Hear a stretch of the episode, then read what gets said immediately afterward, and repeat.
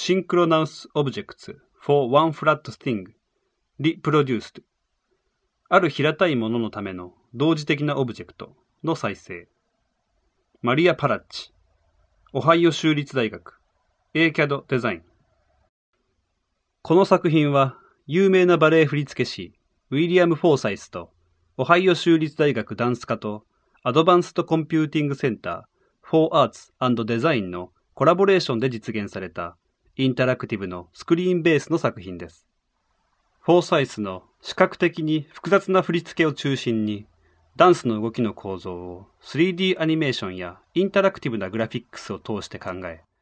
いろいろな分野のアイデアを融合させています。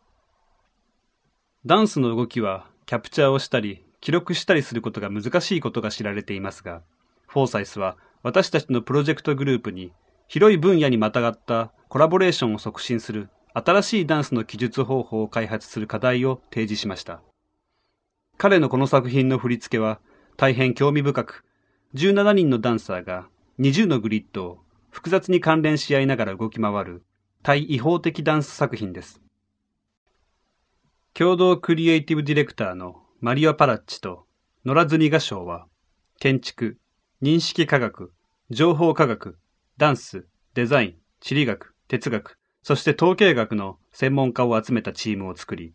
フォーサイスの作品のビジュアライゼーションを使って研究しました。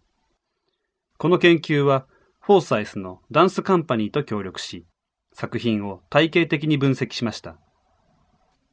作品は何百ものパーツに分けられ、いろいろな方法で量化され、具体的にまた抽象的に解釈され、変換されて分析されました。このプロジェクトは分野を超えたアーティストと研究者のコラボレーションとテクノロジーの可能性を見せてくれます。